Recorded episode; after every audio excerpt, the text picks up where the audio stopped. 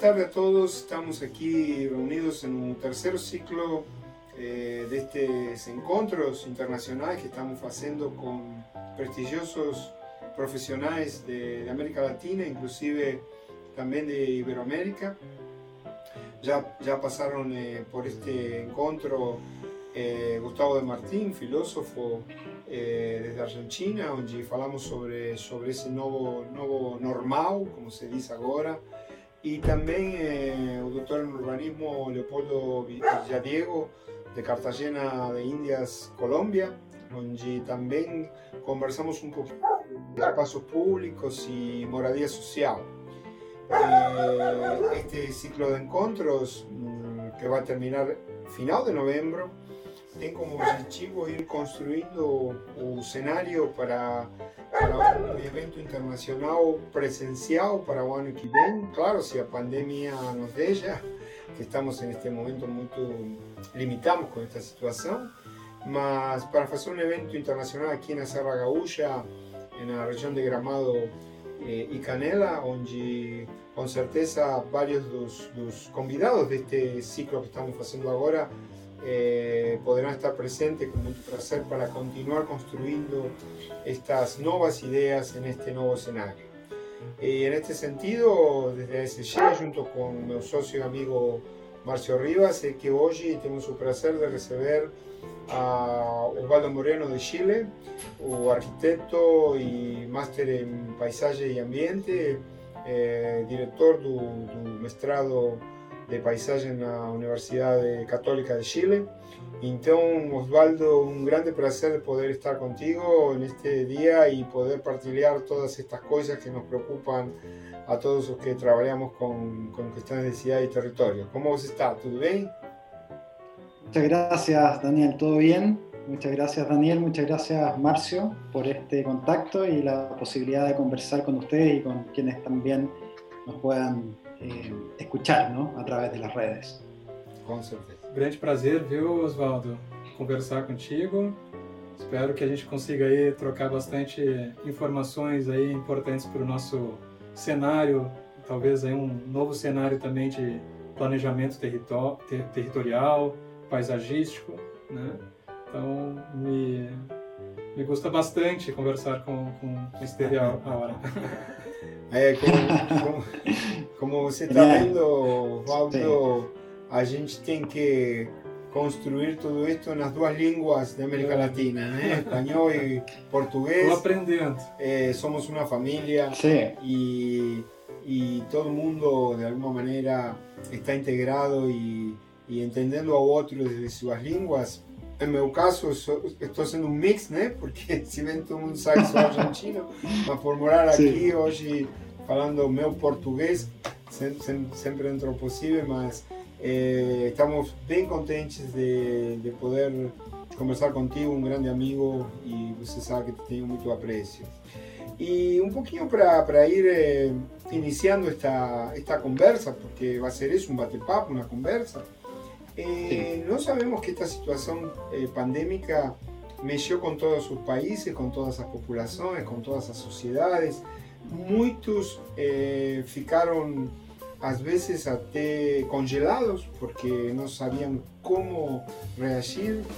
Otros, quién sabe, se continúa resistiendo esto que aquí se llama negacionistas de la situación eh, porque no quieren mudar de su estado de confort. Y otros, entre los que no nos incluimos, eh, estamos como pensando en un nuevo escenario. Cómo todo esto eh, tiene que se revisar para nos reinventar desde un punto de vista no solamente social, sino también territorial, económico.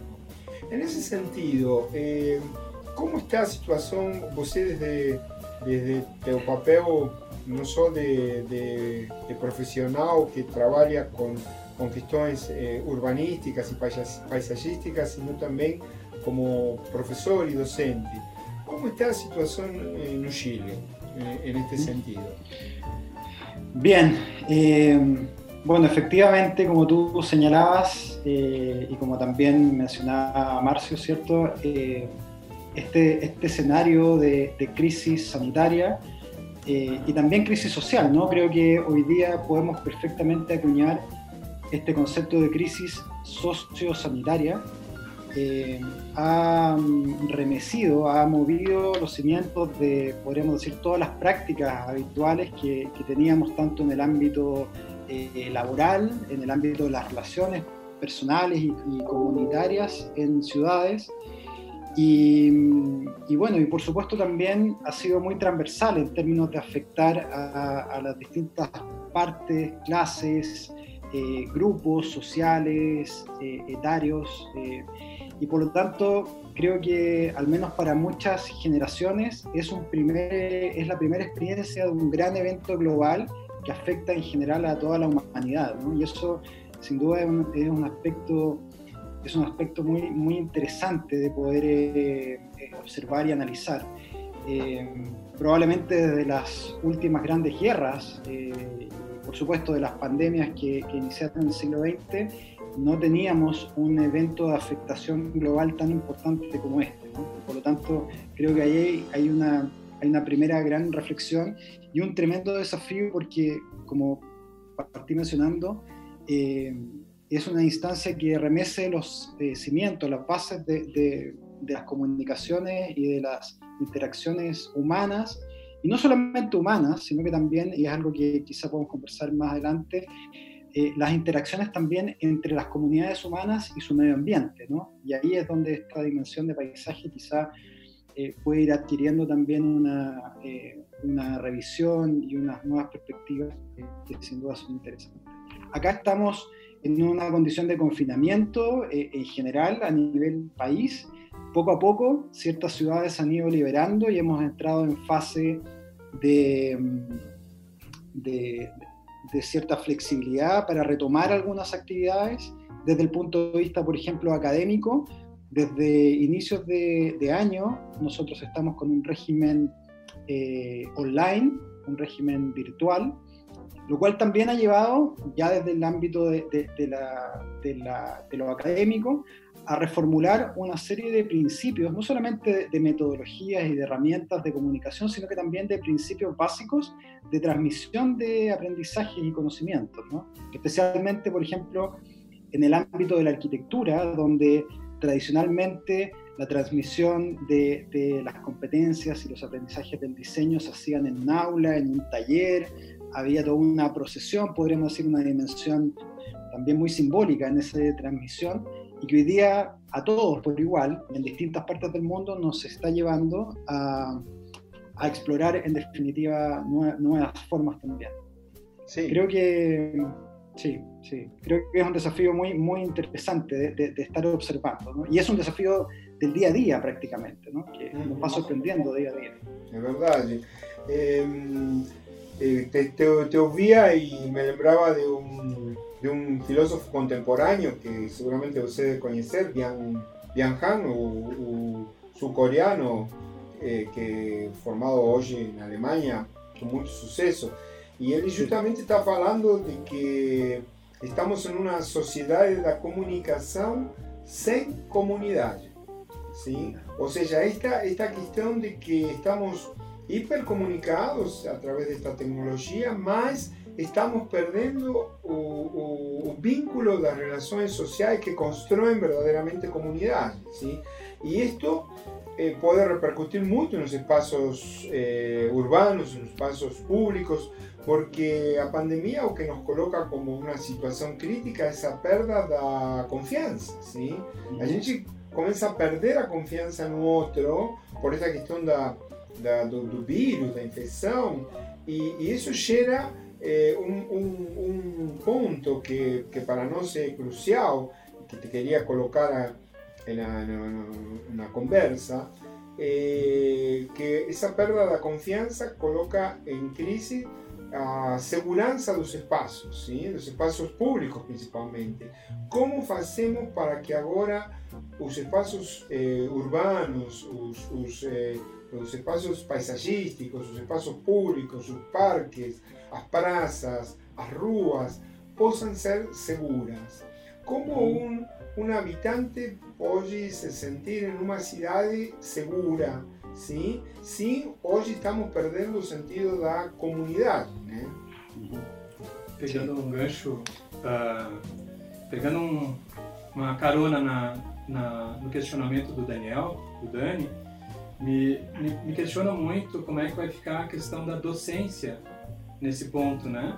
Uh, principalmente no, no, no, teu caso, no caso do Dani, que também é professor, uh, quando a gente tem toda uma questão, uh, falando agora em arquitetura, mas todas as áreas que a gente precisa projetar alguma coisa e precisa observar, né? Como é que fica isso, a observação do ponto de vista virtual? Como é que a gente consegue perceber os, os locais hoje de, de, de atuação ou de né, os locais hoje públicos, se a gente não consegue hoje estar de forma presencial uh, analisando o contexto, analisando a movimentação social, os fluxos, uh, questionamento que eu Sim. faço. Esa, esa bueno, eh, ambas reflexiones y ambas interrogantes me parecen eh, cruciales y, y las, eh, las, hemos intentado abordar también desde, desde, la práctica que hemos realizado tanto en los estudios de, posgrado, ¿cierto? En, materia de, paisaje, de espacios públicos, de medio ambiente urbano en general, que, que quizá constituyen en el fondo un eslabón, un eslabón una dimensión de análisis y de reflexión más fino, pero también en las prácticas de quienes se inician en esta, en esta profesión, ¿cierto? En, la profesión de la arquitectura y del planeamiento urbano, y en donde efectivamente, como yo mencionaba antes, eh, esto que plantea eh, Marcio es una pregunta fundamental, ¿cómo, ¿cómo podemos concebir en el fondo el aprendizaje sin esa experiencia de, del campo, ¿no? del, contexto, del terreno.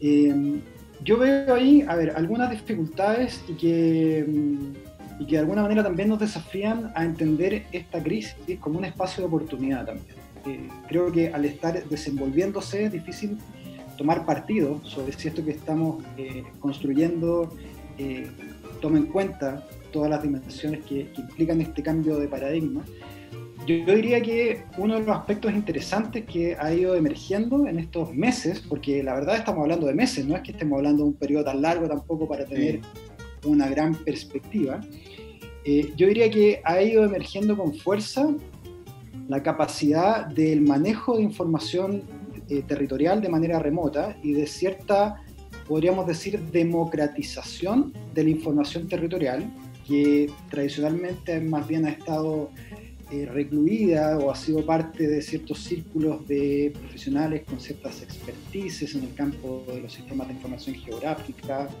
eh, o en general de las ciencias del territorio, para ser una plataforma que cada vez va manejando de manera más eh, familiar las personas en general. Yo lo veo, por ejemplo, con los estudiantes que van ingresando a la universidad y que en estos pocos meses han podido familiarizarse con el lenguaje de las fotografías aéreas, con el lenguaje de las cartografías, con el lenguaje también de la realidad aumentada, ¿no? que lo proveen ciertas plataformas de libre acceso, y que nos guste o no, eh, a quienes creemos y somos más románticos en esa idea del contacto con el lugar, ¿cierto?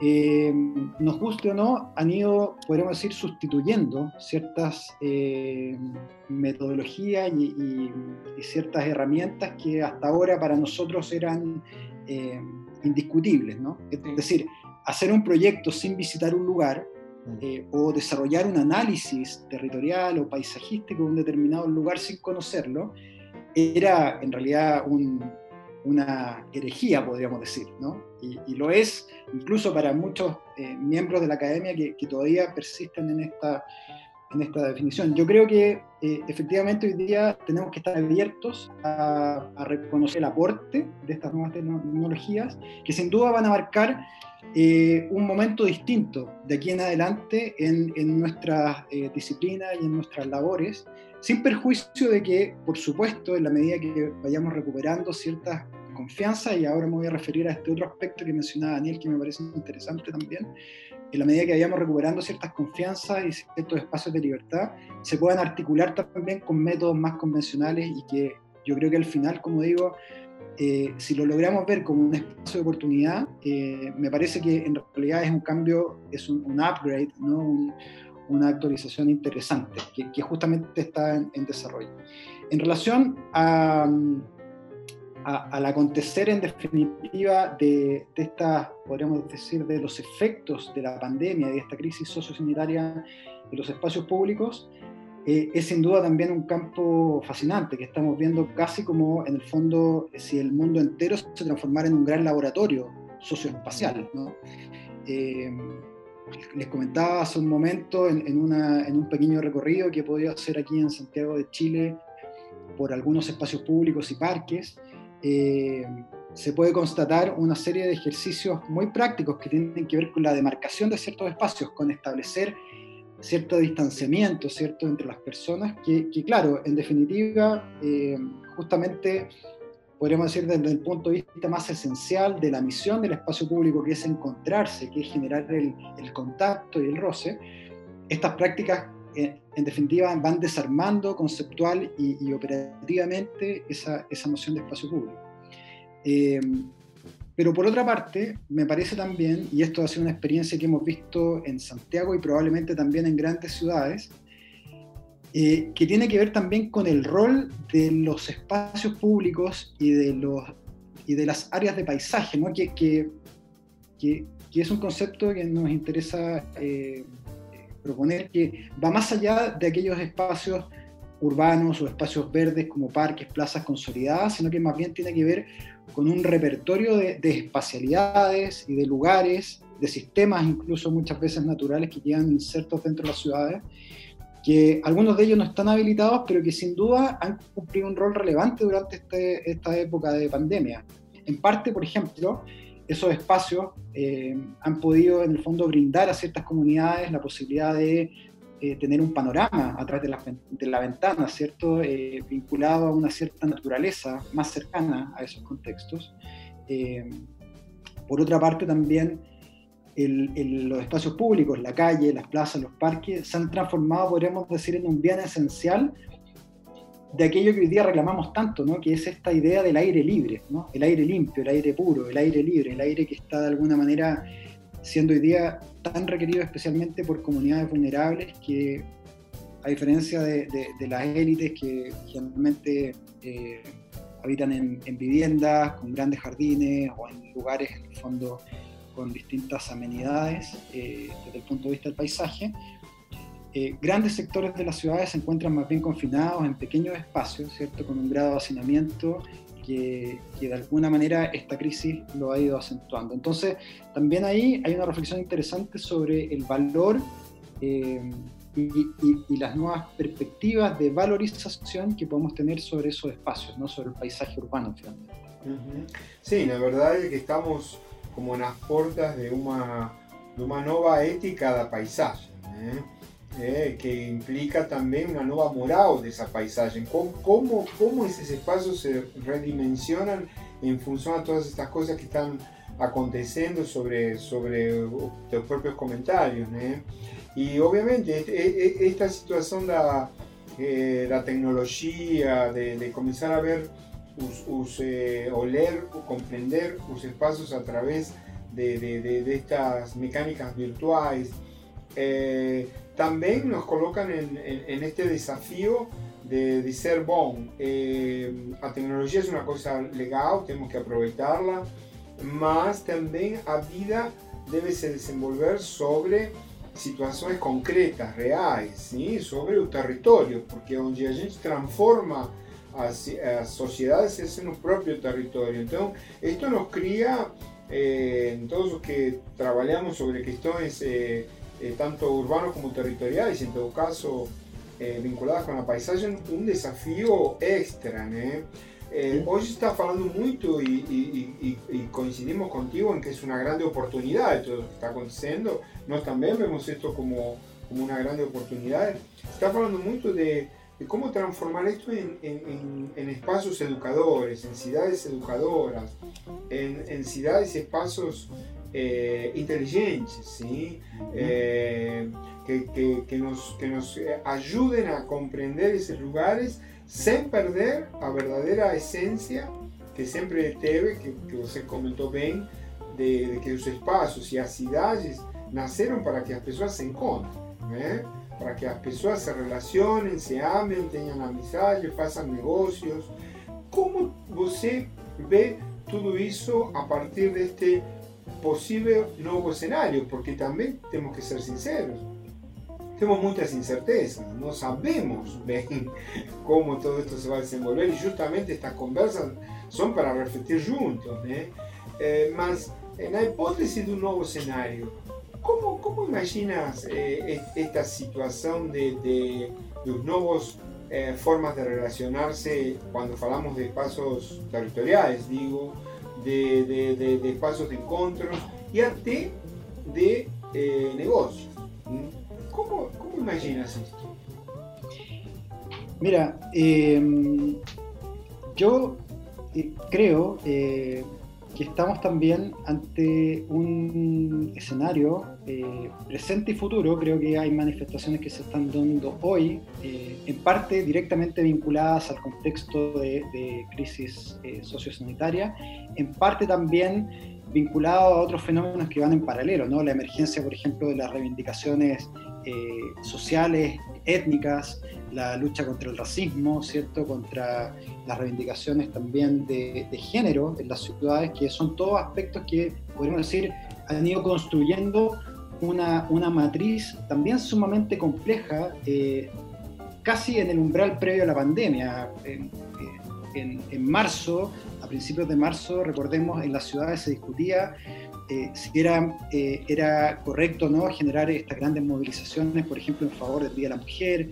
Eh, hace algunos meses atrás vimos en Estados Unidos todas estas grandes convocatorias y estas transformaciones y actuaciones sobre los espacios públicos vinculados al, al fenómeno de la respuesta ante el, racismo que, habitamos. Todo esto, sumado también a este contexto de, crisis sociosanitaria, hace ver que efectivamente el espacio público es la estructura fundamental del habitar humano, del habitar de ciudades. Algo que decimos con fuerza hoy, pero que si recordamos años recientes, incluso quizás estas últimas décadas, eh, probablemente se había ido debilitando, especialmente los discursos de políticas públicas, ¿no? muy enfocados especialmente en las ciudades latinoamericanas en fomentar el desarrollo urbanístico, en generar un, podríamos decir, un soporte para el desarrollo privado de la ciudad, la privatización de los espacios urbanos, y en donde efectivamente muchas de nuestras grandes zonas urbanas hoy día comprometidas y quizá más carenciadas desde el punto de vista de la dotación, de la, de la existencia de estos espacios públicos, han sido producto de estas políticas públicas de los últimos 20 o 30 años en, en las ciudades, especialmente en países cuyo norte cierto ha sido en, en, estas últimas décadas el modelo neoliberal, como ha sido en Chile. Desde ese punto de vista, y quizá poniendo énfasis en el caso nuestro, en el caso de nuestras ciudades, creo que todos estos contextos de crisis que han inaugurado, podríamos decir, la, la década, ¿no? esta década del 2020, ponen de manifiesto hoy día la importancia del espacio público como aquella matriz en definitiva que va cohesionando y que es necesaria en la ciudad contemporánea. Eh, de nuevo, insisto, algo que probablemente lo hemos visto escrito muchas veces en nuestros libros, pero que en las prácticas, cuando recorremos esa ciudad carenciada, esa ciudad eh, de los márgenes, de la periferia, ¿cierto?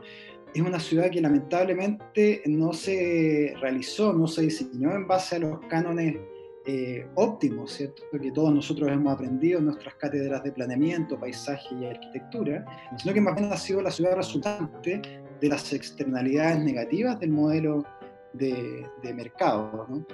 Por lo tanto, eh, yo diría que hoy día es muy interesante identificar ese germen de reivindicación de la importancia del espacio público, que, insisto, yo lo veo ya no solamente ligado a a modelos tradicionales de, planificación urbana y de diseño urbano de espacios públicos y, de paisajes, sino que más bien lo veo muy vinculado a un activismo, a un activismo comunitario que intenta en definitiva recuperar crear incluso eh, vínculos con lugares, con espacios, incluso con sistemas.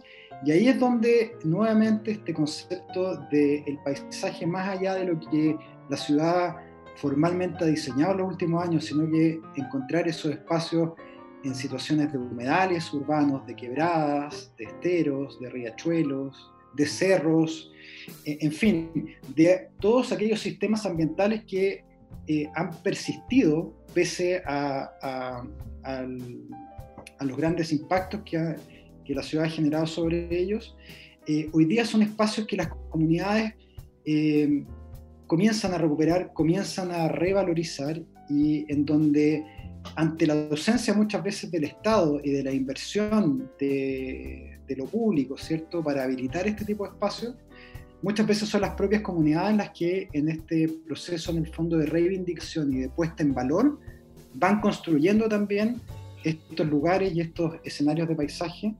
Y creo que ese fenómeno también eh, se va a ir viendo acentuado. ¿no? En esta visión de futuro, yo veo una ciudad que, que de alguna manera recupera la conciencia sobre el valor de estos espacios eh, públicos y del paisaje urbano, no solamente ya ejecutado desde las políticas públicas que de alguna manera lo visibilizan, sino que también desde este activismo ¿no? que, surge, que emerge de las comunidades que hoy día son las que de alguna manera eh, necesitan con más urgencia este tipo de, de escenarios. Uh, Oswaldo, uh, nós vivemos aqui numa região, uh, não sei se conhece Gramado, Canela ou região da Serra Gaúcha, você já esteve aqui no, nesse, nessa região aqui no, no Brasil, aqui no sul do Brasil. Mas nós vivemos numa região muito turística. E, e de um tempo para cá, as pessoas. Uh, nós tínhamos muitos parques públicos e, e, e, eu vi pelo teu currículo, inclusive, que tem uns trabalhos muito bacanas nesse sentido de tentar trazer o espaço público de uma forma muito mais democrática. Aqui a gente começou a ver nos últimos tempos uma, uma caminhada para parques privados, né, uhum. onde além de ser, serem privados ou indoor, inclusive, né, todo ele fechado, ou seja, um processo até de imersão, né, sai do estado uh, social normal né, da, do, do, do, da, da rua e entra num espaço fechado e vive uma nova experiência fechada com uma outra temática, com, com coisas mais estilo Disneylândia, né? Uh, isso está começando a aparecer de uma forma muito recorrente aqui, no, aqui, aqui na nossa região. E de alguma forma, sempre a gente tenta trazer. É, é difícil a gente coibir esses tipos de entretenimento, mas a gente sempre tenta trazer um pouco do. Mesmo que sendo privado, a gente faça ele de alguma forma que traga um pouco mais de. Uh, uh, de público, né? A gente possa trazer o público para dentro do privado. Mas é, é, difícil, então nessas questões a gente fala, eu converso muito com o Daniel aqui, né, sobre essas situações onde fantasia toda uma, faz toda uma maquiagem e ignora todo o entorno. A nossa região aqui é muito bonita, é uma região de serra, de montanhas, e então é uma algumas questões assim que a gente traz. Como é que a gente consegue fazer com que o poder privado ou empresário também perceba o significado né, dessas questões tão importantes de, do, do, do, do espaço público ou do, do espaço verde uh, para dentro do, do, ambiente privado, né?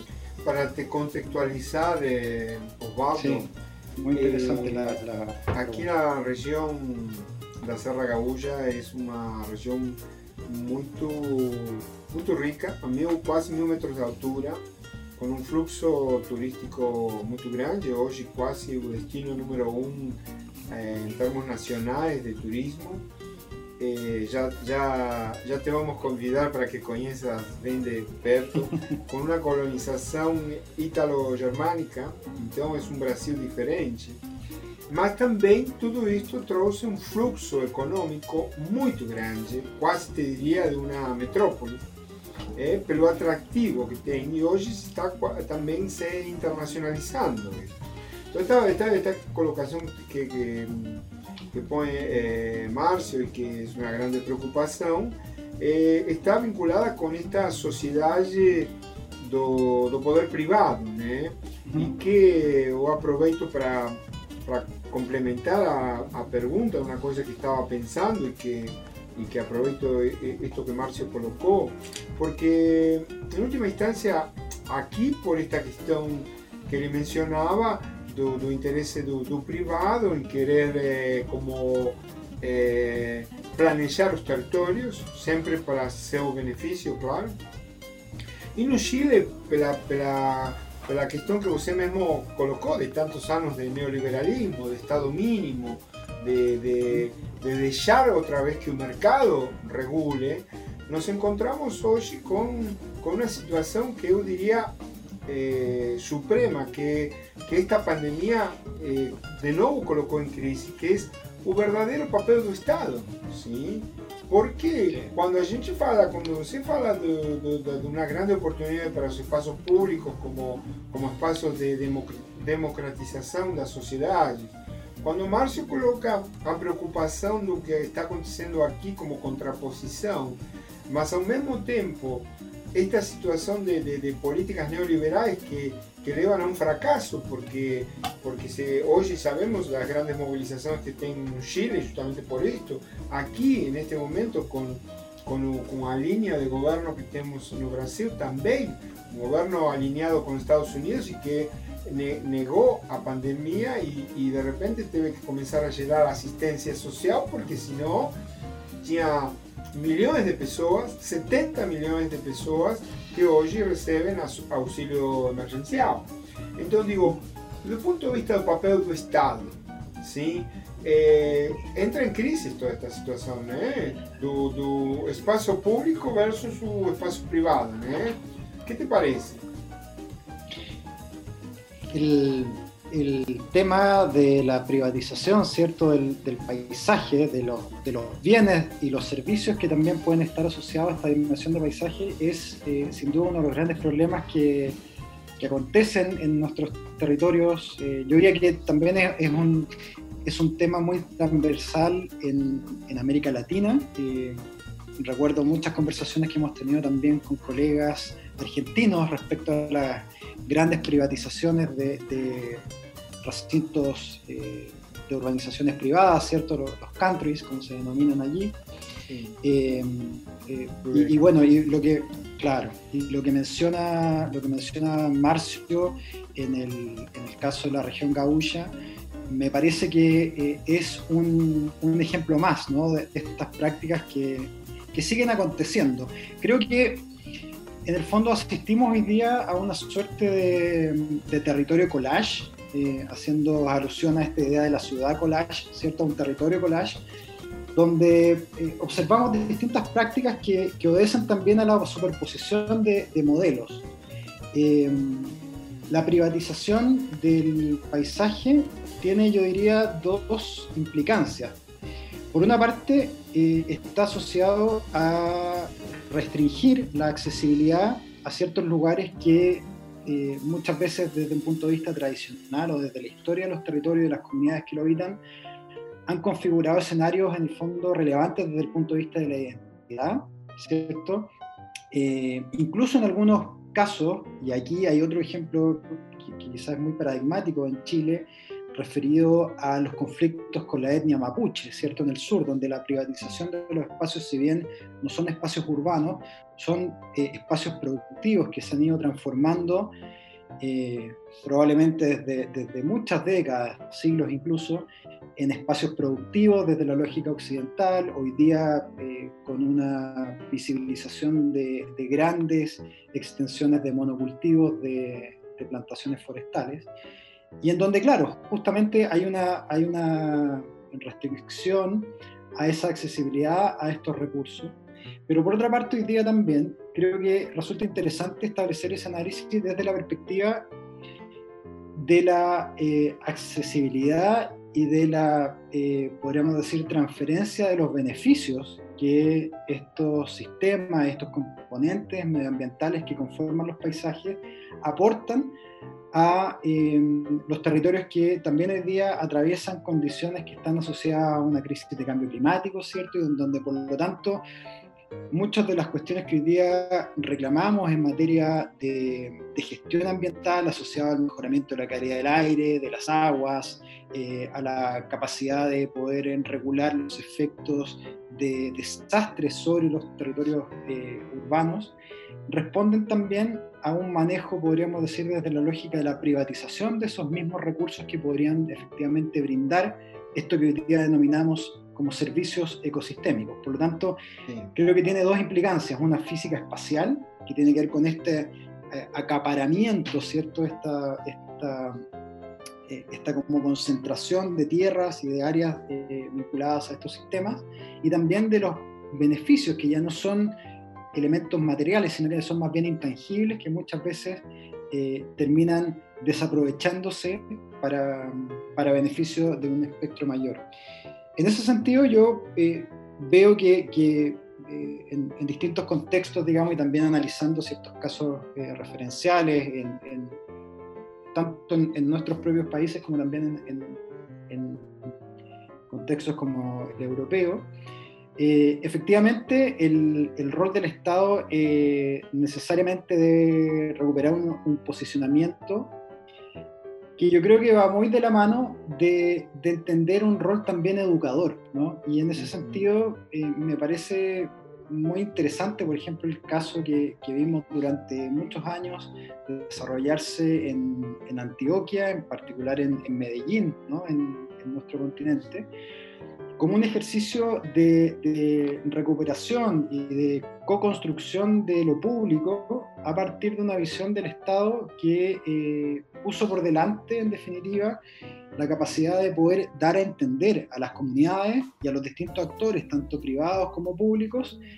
eh, podríamos decir, el rol convergente de un adecuado manejo de la ciudad y del territorio y de su paisaje, por cierto. Eh, esto eh, de alguna manera también se ha discutido muchísimo en estos últimos meses en Chile desde eh, el estallido social, ¿cierto? Que hubo en, octubre del año pasado, en donde comenzamos a discutir en el fondo los costos de, de, esta visión de privatización, que en general ha ido afectando tanto a ciudades como a territorios, y de la necesidad también de que esa co-construcción de lo público nos permita desde ese punto de vista también prevenir y evitar o manejar, quizá de manera más adecuada, conflictos sociales y políticos. Es decir, eh, la mejor manera de convencer a quienes están contra de un modelo eh, de, lo público como, como, el eje central de la gestión de un territorio es justamente hacer ver que los conflictos que eh, se pueden llegar a evitar, o dicho de otra manera, de la capacidad en el fondo de establecer acuerdos territoriales que eh, favorezcan en definitiva una adecuada convivencia, es la mejor herramienta también desde el punto de vista de eh, asegurar condiciones de inversión, de desarrollo privado y de rentabilidad para eh, esos mismos actores. por lo tanto, a mí me parece que también ahí hay, hay, un, hay un aspecto interesante que tiene que ver con la capacidad en definitiva de establecer eh, políticas públicas que contribuyan a entablar esos vínculos desde una perspectiva educadora, donde seamos capaces de evidenciar los beneficios que se tienen en una gestión que por supuesto no va a ser estrictamente solo privada, sino que efectivamente hoy día asistimos a un mundo en donde las, interacciones y los modelos más bien eh, mixtos, ¿cierto?, son los que hemos visto tan buenos resultados, pero hay una matriz base que es la que asegura en definitiva una adecuada convivencia. Al no existir esa convivencia y al exacerbar la polarización, salen perjudicados también quienes están aportando o apostando, mejor dicho, ¿cierto?, eh, con esas inversiones en los territorios. Por lo tanto, el patrimonio de lo público, y ahí nuevamente posiciona esta idea de paisaje como aquello que de alguna forma manifiesta ese patrimonio de lo público, eh, es un soporte también de esa convivencia que es necesaria para que tanto lo público como lo privado se desarrolle de una manera más armónica. Sí, más articulada, ¿eh? Nós eh, sempre falamos justamente dessa questão de quando trabalhamos em, eh, eh, en estos últimos tempos eh, trabajamos en, en proyectos eh, de planeamiento urbano de justamente la ciudad de Gramado, Nueva Petrópolis, que está aquí pertinho, también otra ciudad uh -huh. Germánica, y, y el concepto justamente eh, parte de eso, de, de, de, cómo construir lo que nos gostamos de llamar a, a sociedade da inteligência do bem comum, né? ou seja, é, e nisso entra o público e o privado, sim? porque o público, obviamente, por todas as coisas que você mesmo levantou, né? o valor da, da, da socialização, da democratização, da oportunidade de, de construir sociedade, mas o privado também quando ele está pensado desde o, o foco do interesse público, sim? e não exclusivamente do interesse eh, privado endógeno. Estas, este, este fio é o que diferencia esta situação. Aí onde a gente pode sentar numa mesa dialogar as questões de, de, de espaço de interesse público e aquelas de interesse privado que mexem com o interesse público, né?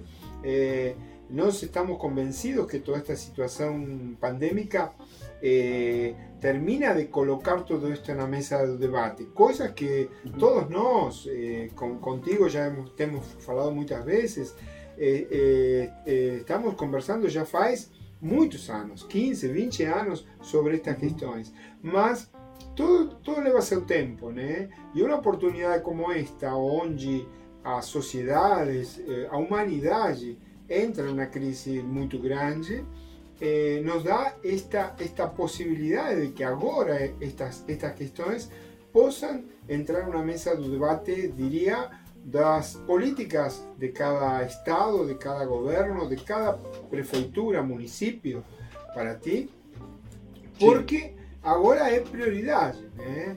Eh, tanto en Chile con, con todas las grandes movilizaciones hoy en día, aqui no Brasil, com, com um, uma situação também política eh, estranha, sim? ou na Argentina, onde eu venho, também com um, um, uma origem, eh, quem sabe, diferente. Mas eh, um, passa um pouco por, por, estas, por estas situações que estamos falando e que eh, te provocam na reflexão. Eh, nós gostamos muito de, de, dizer que trata de, da inteligência do bem comum, né? como construir essa inteligência com o espírito do bem comum. Às, às vezes eu, eu questiono, Oswaldo, em termos de sociedade, né? Uh, o que, que vem antes? A capacitação ou a consciência, né? Ou elas têm que andar juntas? Porque como é que a gente consegue capacitar a sociedade, fazer com que ela entenda uh, o real sentido uh, da questão pública, né? uh, ou da cidade, ou do valor da cidade, ou da sua paisagem, se a gente não consegue conscientizar ou capacitar elas, né? É uma construção social, né? É uma construção coletiva. Sí. Yo, yo quería posicionar aquí justamente en ese punto que, menciona también eh, Marcio y que, que referías también, Daniel, el rol del proyecto, ¿no? esa, ese rol de... Lo, podríamos mencionar de distintas formas, quizá eh, alguien podría referirlo a la idea del plan, ¿no? De la planificación. Eh, a mí me gusta hablar de proyecto, incluso en la dimensión del territorio, ¿no? Algo que, por ejemplo, podríamos eh, remitir a esa escuela territorialista italiana de Maniai, ¿no? Esta idea del proyecto territorial, el proyecto de territorio que implica, eh, previo a ejecutar en, definitiva un, determinado diseño, ¿cierto? Una suerte de eh, acuerdo que solamente se logra cuando hay una discusión entre partes, ¿no? Es decir, cuando de alguna manera a partir de un escenario problemático, a partir de una crisis, de un conflicto, eh, existen ciertos actores que logran asumir ciertas posiciones que de alguna manera van convergiendo hacia la posibilidad de discutirlo y de establecer o de entablar una visión sobre ese territorio. Lo que muchas veces llamamos en planificación esa idea de la imagen objetivo. La imagen objetivo como aquella resultante de procesos de, deliberativos, de procesos de discusión en donde de alguna manera esa idea de una eh, perspectiva común de desarrollo pasa por eh, establecer determinados acuerdos. Acuerdos que, por cierto, hacen que algunos actores también tengan que ceder y perder para poder ganar finalmente. Sí. Yo, creo, yo creo que en esas perspectivas eh, a mí me parece que, en primer lugar hay, una ausencia de ciertos liderazgos, especialmente en nuestras clases políticas, que sean capaces de entender esa, esa necesidad de esos espacios de encuentro. Cuando, por ejemplo, eh, lo menciono acá en nuestro contexto en Chile, eh, hay una aversión, hay un temor a procesos de discusión de una nueva constitución, de, pensar un nuevo lugar común en términos de lo que es más básico para toda sociedad contemporánea, que es su carta fundamental, la constitución, estamos asistiendo a eh, probablemente a, una clase política que, que la verdad no comprende en definitiva el momento que está viviendo, cuando en general los distintos actores de la sociedad lo que justamente están buscando y ya no solamente piden permiso, sino que simplemente hoy día se establecen esos espacios. Y creo que otro efecto, eh, podríamos decir, colateral de esta crisis y de la imposibilidad de vernos, es que de alguna manera se han comenzado a establecer también distintos foros. Esto, esto que estamos haciendo nosotros ahora en este momento es un ejemplo de ello, ¿no? Eh, distintos foros que ya no solamente remiten un orden lógico desde arriba hacia abajo, sino que van permitiendo, podríamos decir, institucionalizar ciertas miradas y ciertos intereses que se pueden ir de alguna forma eh, eh, eh, aglutinando, ¿no? se pueden ir en el fondo compactando para poder establecer esos, esos puntos de vista sobre un territorio, en donde, nuevamente volviendo a la idea de proyecto, es fundamental que en definitiva ese, proyecto de territorio esté sustentado en estas distintas visiones. Un proyecto que, que también hoy día transita, un, yo diría, un, una, eh, un, doble desafío. Por una parte, eh, asociado a justamente ser, eh, tener o adquirir una cierta legitimidad en su base de formulación, cosa que hasta hace pocos años atrás o décadas no nos cuestionaba venía un planificador, mm. muchas veces contratado por, el, por el, la autoridad o, incluso a veces la autoridad misma, y establecía su punto de vista sobre determinado territorio y se ejecutaban en definitiva sus planes.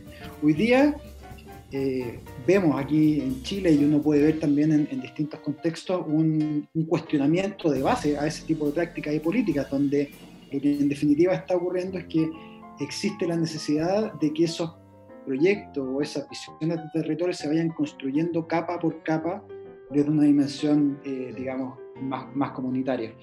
Eso eh, a mí me parece un aspecto muy interesante y yo diría que en general eh, estamos viendo que ese tipo de iniciativas parte por un lugar común que es ni más ni menos que el espacio público, ¿no? Es decir, Muchas veces incluso las prácticas de encuentro de estos distintos grupos sociales van reivindicando determinados espacios públicos que eh, históricamente o bien han tenido otro rol o han estado muchas veces invisibilizados. Determinadas plazas, determinadas calles, determinados puntos neurálgicos de la ciudad, lo hemos visto aquí con, con las manifestaciones, como determinados lugares de la ciudad comienzan a ser bastiones o lugares icónicos de ciertos movimientos, desde donde se comienza a pensar entonces un, nuevo modelo, en definitiva, de, de, ciudad, podríamos decir, ¿cierto? Eh, muy basado, muy anclado en esta lógica de, de una visión común, de, la idea de un proyecto. Creo que eso es, es muy interesante y, y, de alguna manera, eh, cuando eh, Marcio refiere a la, a la capacitación, a la educación o a la concientización, creo que en ese tipo de procesos uno podría ver una, una mixtura también muy, muy interesante. Una interfase, ¿eh? Nos llamamos que un proyecto lo que, lo que, lo que tú denominas interfase. O articulador de saberes, ¿eh? en última instancia, es esa grande oportunidad, esa interfase donde construimos de una manera social, ¿sí? a idea, ¿eh? no es ni una cosa ni a otra, ¿eh? porque eh, quién capacita a quién. a veces no profesionales aprendemos con los habitantes en última instancia, porque ellos saben del lugar. Entonces, ven como estamos hablando, es un proceso de construcción colectiva permanente donde se articulan diferentes saberes, saberes técnicos, eh, políticos, administradores, económicos, etc. Y entra en discusión una, una cuestión muy importante que usted colocó recién, a, a un nuevo papel do, líder del proyecto. ¿sí? Cuando a gente llama un líder del proyecto, eh, puede ser un político, puede ser un, un líder social, puede ser un, un profesional de planeamiento, mas siempre construyendo desde esta visión social. La verdad es que son temas eh, súper interesantes, muy ricos, que a gente va a tener otras oportunidades para seguir conversando, porque sabemos también que, que usted tiene otras cosas también para realizar ahora y, y, y, no va a tener, eh, con certeza vamos a tener otras oportunidades donde vamos de nuevo a te convidar. Eh, estamos pensando en otras, en otras gestiones eh, lo que quisimos fue colocar un poco estas temáticas una, la mesa de, la discusión, más para que sea la primera de, de varias. Entonces, Osvaldo, como siempre, agradecido por este momento. Un placer conversar contigo. Esta hora pasó muy rápido. Muy rápido. Quiero decir que fue bien legal. Eh, más te dejamos a palabra para mensaje final de este encontro. Só terminando então, para mim foi muito rápido, como o Daniel falou, né? E por mim eu poderia estar continuando aí uma, uma boa conversa, porque a gente, na verdade, a gente está ratificando uh, algumas questões pessoais, né? A metodologia, como a gente trabalha. Então é muito bacana saber que o Dani, hoje morando aqui na, na região, já teve um contato mais uh, presencial contigo, né? Conseguiram trabalharem, trabalharam juntos, eu acho, né? O, Construímos coisas docentes. É, então, Sim. muito bacana hoje a gente poder estar tá articulando isso de forma virtual, mas espero logo poder nos encontrar fisicamente. Muchas gracias Daniel, muchas gracias Marcio. Eh, sí, la verdad que pasó muy rápido todo este, todo este, eh, esta conversación, ¿no? Se nos hizo muy poco el tiempo. Hay muchas cosas que, que creo que también uno puede ir precisando y, y, planteando de una manera más específica sobre lo que hemos hablado. Para terminar, eh, mencionar algunas ideas que, que, quizá hoy día a mí me interesa mucho desde, desde la perspectiva de lo que, de lo que es esta eh, este escenario que estamos viendo. Primero, entender que el paisaje es un punto de encuentro, ¿no? es, un, es un foro en el cual se reúne eh, toda la dinámica cultural de las comunidades que habitan un determinado territorio, en muchos casos la ciudad como tal, ¿cierto? Con las dinámicas ecológicas que eh, no solamente están presentes en sus aspectos más visibles de vegetación o fauna, sino que también en los grandes fenómenos que muchas veces hoy día nos tienen algo amenazados. Cuando hablamos del cambio climático, justamente también hablamos de estos grandes procesos transformacionales del clima y de la ecología de los territorios. Y por lo tanto, también eh, referir a ese espacio, al paisaje, como una plataforma eh, transdisciplinaria que nos permite también comprender en este momento tan crucial de la humanidad aquellos desafíos que tienen que ver con lo social, con lo sanitario, por supuesto, ¿cierto? Y con lo ambiental, que son también probablemente otras conversaciones que más adelante podamos sostener. Así que muchísimas gracias a, ustedes. Muy obrigado. De... Yo que agradezco. muchas gracias, Osvaldo. Seguimos en contacto y seguramente que faremos más algún otro encuentro, sin duda. Grande abrazo ahí. Un abrazo.